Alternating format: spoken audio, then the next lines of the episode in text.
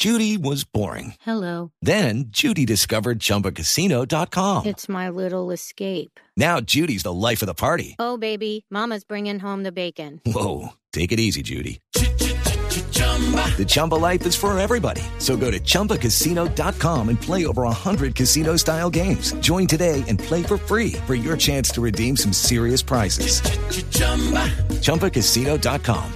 No purchase necessary. Void where prohibited by law. 18 plus terms and conditions apply. See website for details. Silvia, si Juan Guaidó es presidente legítimo, Nicolás Maduro es el presidente ilegítimo de Venezuela. 641. Y este presidente ilegítimo está ahora deteniendo periodistas. Nos acompaña desde Madrid el presidente de la agencia EFE, don Fernando Garea, para hablar de la detención de sus periodistas en Venezuela. Eh, Fernando, buenos días. Es un gusto saludarlo desde Blue Radio en Colombia. ¿Cómo está? ¿Qué tal? Buenos días, un placer. ¿Cómo está? Fernando, ¿cuántos periodistas de la agencia EFE, de qué nacionalidades primero, se encuentran detenidos? Pues hay dos periodistas eh, colombianos que pertenecen a la agencia EFE en su puesto de trabajo, un periodista español y luego eh, un conductor venezolano que había sido contratado para ayudarnos en las labores de información en Caracas. Sí. ¿Y en qué circunstancias se produjo esa detención? ¿Qué información tiene usted oficial de la Pues agencia le EFE? Oficial tengo ninguna porque el gobierno de Venezuela no nos ha dicho nada, pero por lo que podemos eh, reconstruir, Leandro Muñoz, eh, fotógrafo de nuestra delegación de Bogotá, desplazado a Caracas, estaba trabajando junto con el conductor José Salas por las calles de Caracas y fue detenido. Y poco después, eh, los mismos agentes del SEBIN, del Servicio Bolivariano de Inteligencia Nacional, se han presentado en la delegación y han detenido a Mauren Barriga, de nacionalidad colombiana y también de la delegación de Bogotá, y a Gonzalo Domínguez, español, y los han llevado, según el seguimiento que les ha hecho nuestra delegada en Caracas, hacia el edificio, la sede de la inteligencia militar, pero no la han dejado entrar ni a la delegada ni a nuestros abogados y por tanto no tenemos ninguna información oficial desde aproximadamente hace unas 12 horas. Sí. Eh, Fernando, lo que ha dicho Diosdado Cabello, lo que dice el canciller Arreaza, sin mencionarlo específicamente, es que hay periodistas o había periodistas que estaban trabajando sin un permiso oficial. Este es el caso de estos periodistas, los colombianos que trabajaban, bueno, todos los que trabajaban aquí para Agencia F.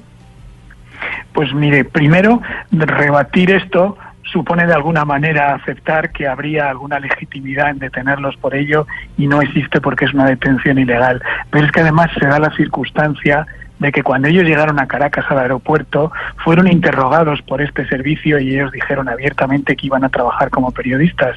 Se registró su equipo y por tanto es, es falaz lo que están diciendo, es mentira. Sí. Fernando, ¿usted sabe dónde se encuentran ellos en este momento? Creemos que en el edificio, en la sede de la inteligencia militar, pero no tenemos constancia fehaciente. Sí, ese es el famoso, el temible helicoide, ¿no? Efectivamente, eso es. Sí, Eso ¿y por qué y por qué no tienen certeza ustedes? Es decir, los detienen a ellos y no hay nadie del, del régimen del SEBIN No. de algún lado que se No. comunique con, con los jefes.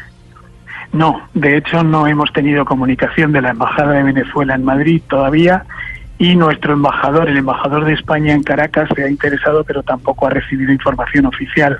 Todo lo que sabemos son eh, circunstancialmente lo que le estoy relatando. Fernando, para profundizar en lo que usted nos cuenta, los eh, colegas, los periodistas, el, fotoreportero colombiano, evidente y abiertamente estaban trabajando con permiso en Venezuela como periodistas. El SEBIN y las autoridades sabían que estaban eh, as- ejerciendo su labor. Sí, por supuesto que sí, porque ellos lo dijeron en el aeropuerto, porque se registraron sus equipos e insisto, porque fueron interrogados junto con otros periodistas españoles, como por ejemplo el enviado especial de Radio Nacional, Fran Sevilla. Eh, Fernando, esta pregunta se la hago desde Madrid. Eh, bien es sabido que las condiciones de trabajo de los periodistas en Venezuela nunca han sido buenas, últimamente han, empeorado, pero su agencia, la agencia F, había tenido algún tipo de problema más allá de los habituales con el gobierno bolivariano, con el gobierno de Nicolás Maduro. ¿Tienen ustedes alguna idea de por qué pueden haberse centrado específicamente en los miembros de su equipo de F?